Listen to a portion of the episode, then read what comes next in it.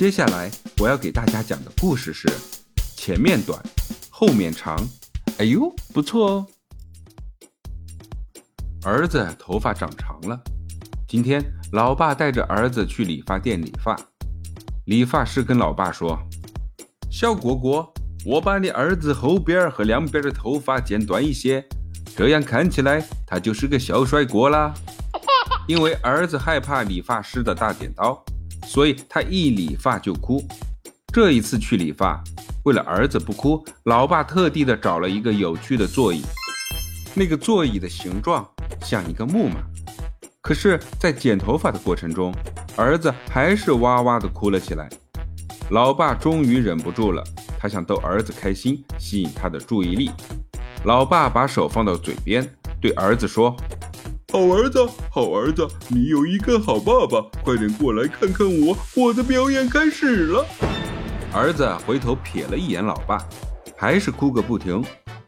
老爸想了想，唉，怎么办呢？一回头，把挂在墙上的帽子取下来，反过来顶在头顶上，开始了顶帽子的表演，扭起屁股来。一二三四，一一二二三四，啊啊啊啊啊！三二三四，咚咚咚咚咚，再来一次，啾啾啾啾啾！儿子和理发师回头看着老爸，儿子终于不哭了，理发师也被逗得笑了起来。接着，老爸说道：“儿子，接下来表演的是少林绝学铁头神功。”老爸把帽子反过来顶在屁股上，头朝下的在凳子上倒立起来，重心不稳的老爸浑身颤抖，这每秒一百次的抖动，抖得大肚子上肥肉乱颤，就像是站在了按摩椅上跳着肚皮舞并得了多动症的老母猪。恰恰恰！理发师和儿子都哈哈大笑起来。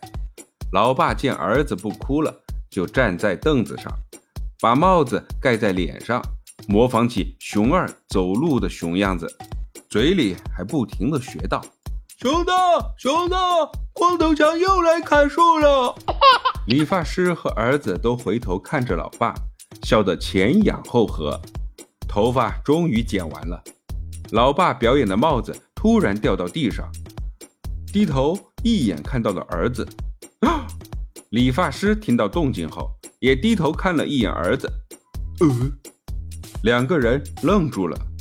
儿子的发型变成了后边长，前边都剃光了，活像一个八十岁的小老头。啊！原来刚才儿子一直回头看着老爸，理发师也一直看着老爸表演。